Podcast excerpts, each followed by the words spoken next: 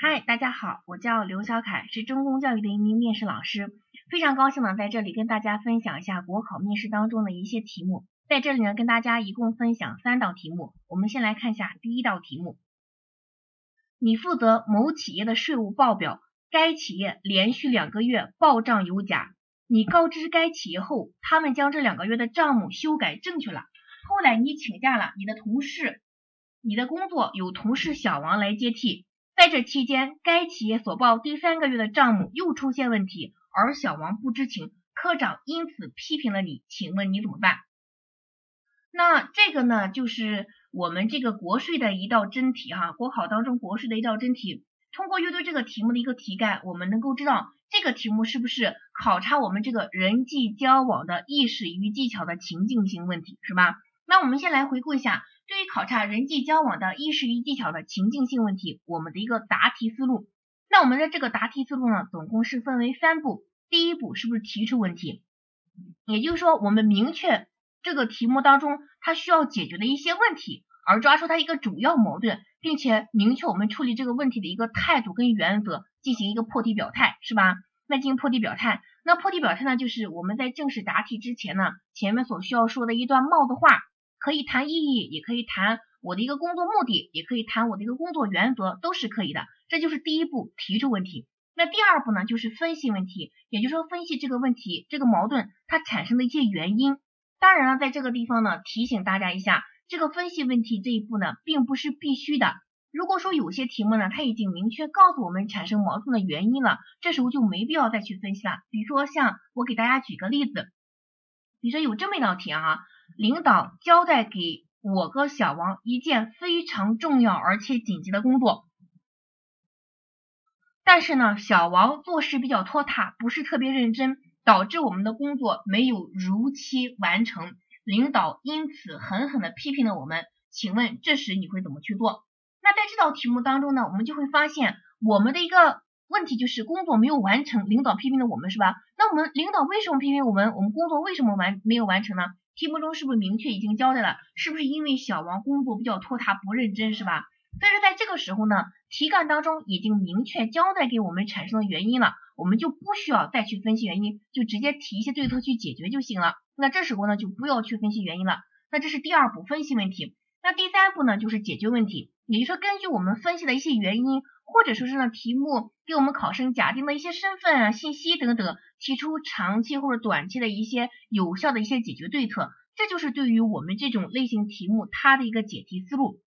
那好，我们再回到我们这道题目当中，我们先来看一下啊，第一步提出问题该怎么提，也就是说通过分析题干，找出我们这个题目当中出现的问题，找出我们这个主要矛盾，确定我们这个答题的一个目标原则，是吧？那我们就一块来看这道题目当中。它究竟出现了哪些问题？哪是主要矛盾呢？那我们就会发现，这个题目当中呢，出现了这么一些问题哈。那在这个地方呢，给大家稍微说一下。那一般情况下呢，让我们学生去抓题目当中的一些矛盾或者主要矛盾的时候，我们还是发现比较简单的。那基本上呢，咱们同学都能够抓出一些来。但是呢，因为人际题它虽然比较简单，但有的时候它涉及的一些主体会比较多，涉及的事情呢也比较的碎。所以说呢，很多学生在抓这个矛盾的过程中，会发现一个问题，就是抓不全面。所以呢，为了让我们更加全面的去抓这个问题呢，在这里呢，我们给大家介绍一种方法，叫做主体分析法，就是看看这个题目当中它究竟出现哪些主体，有哪些领导啊，会有哪些同事啊，或者有哪些其他的一些主体啊，根据这主体去分析它的一些矛盾，从而去看看它如何去产生的这些矛盾哈。那我们来看一下这个题目当中。我们就通过这种主体分析法来分析一些我们需要去解决的一些问题或者矛盾，而抓出我们的主要矛盾。那这个题目当中呢，先出现了一个主体，是不是就我是吧？我是做这个税务报表的，但是呢，就是我有事请假了。那通过倒数第二句话，小王不知情，也说明我什么呀？那我在请假的过程中，是不是没有完成这个工作的一种交接？所以说我是不是理应当去负一些责任呢？这就是对于我身上出现的问题，理应当去负一些责任，是吧？那这就是我们答题的一个要点。那这就是对于我来讲，那第二个是不是对于同事小王，他接替我做这份工作出了问题，那小王来说的话，也是需要去帮助我的，是吧？那这是第二个主体小王。那第三个呢主体呢就是这个企业，也就是说企业报的账目又出现问题，也就是说企业是不是报假账是吧？又出现了这种偷税漏税的一种行为，偷税漏税的一种行为。但是呢，我们根据我们的话，我们的一个了解，我们知道，那税收它这个作用是不是取之于民而用之于民？也就是说，正是因为有了这个税收，才能够实现我们国家的一项各项职能。所以说，作为我们所有的一个国民来讲，我们既然享受了国家给我们提供的各项服务，我们理所应当也提承担起一个相应的一个税收。所以说，作为这个企业来讲，是不是应当承担起相关的税收？所以说呢，这就告诉我们答题的一个点，关于企业的答题点，我们是不是如何去再去收回这些他们偷税漏税的一些税务，就是解决这个企业的一个做假账的一个问题，是吧？那这是对于这个第三个主体，那第四个主体就是科长批评了我，所以说我如何去面对科长的一种批评问题，是吧？那这就是通过这个题目当中我们分析出来我们答题的一些要点。那通过这个题目当中哪个要点是我们的一个主要矛盾？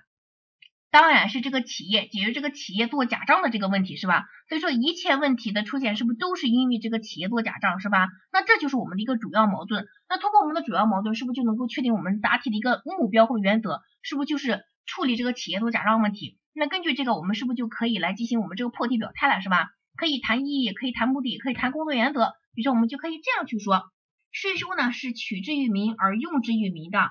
那税收呢关系到国家各项职能的一种体现。作为企业来讲，既然享受了我们国家提供的各项服务，理所应当就是履行职责，来进行这个正规的一个这个缴纳税收的一个工作。所以说呢，该企业出现这种偷税漏税的行为，作为我来讲，应当就是坚守自己的工作职责，帮助国家追回这个企业所逃欠的一个税务问题，是吧？我们就可以这样来进行一个简单的一个破题表态，这就是第一步，提出问题。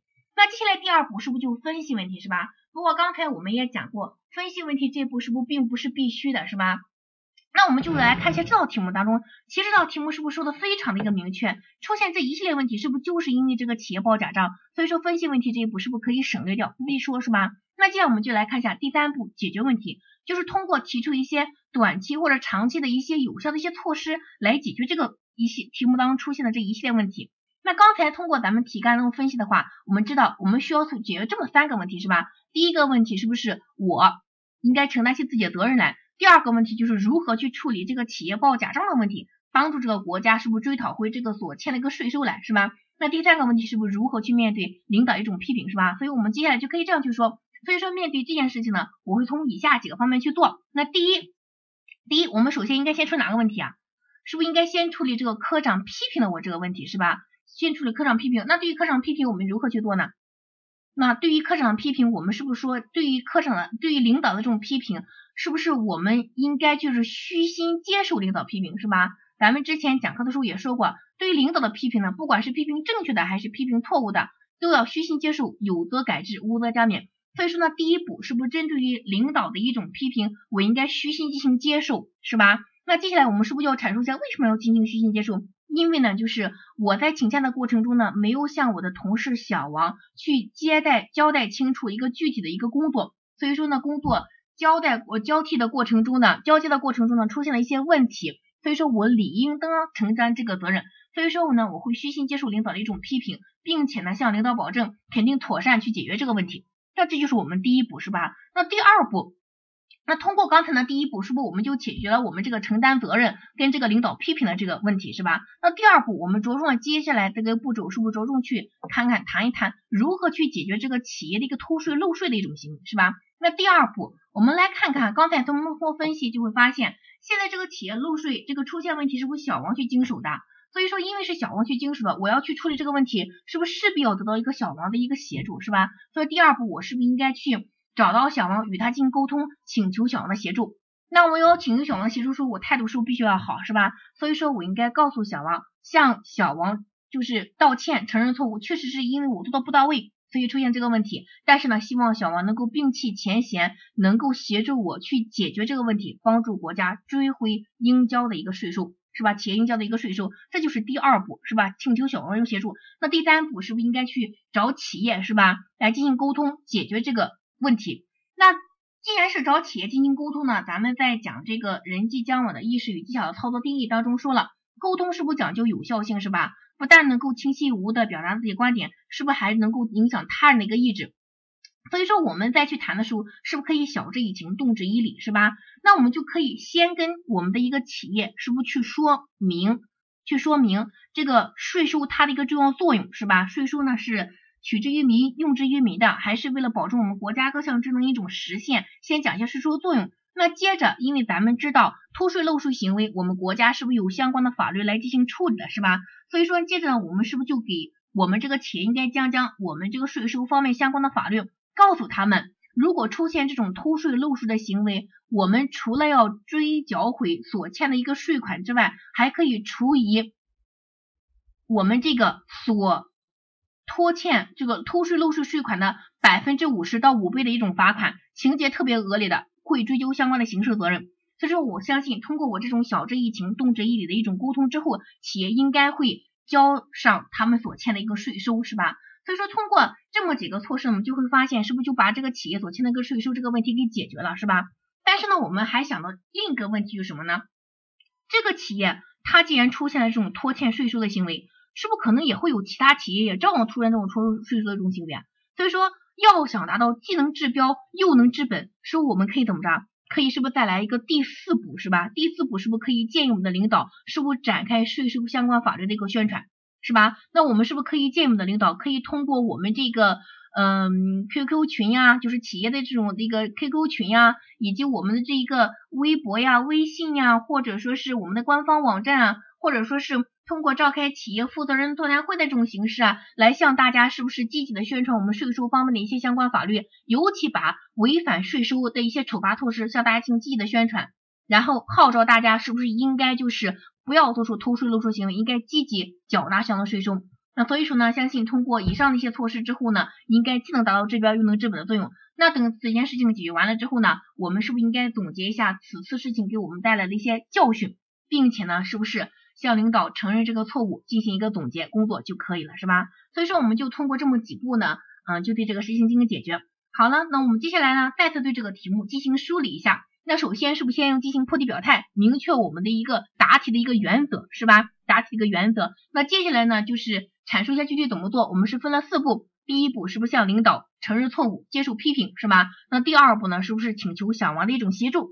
那第三步呢，就是找企业进行沟通，通过那种晓之以理、动之以情的方式。那第四步呢，就是既能够治标又能够治本，是吧？建议我们的领导是不是展开这个宣传？那这就是对我们这种人际交往的意识与技巧的情境性问题的一个解答。好，谢谢大家。